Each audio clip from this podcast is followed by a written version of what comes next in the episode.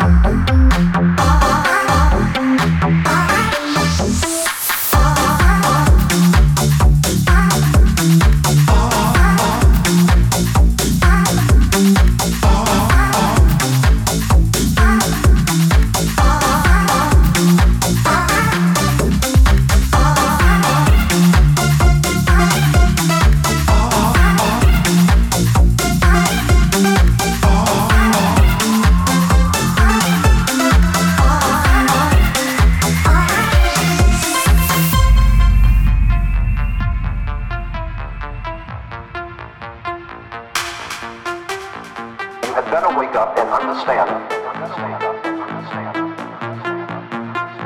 That is why our country and our world, mass media, television shows,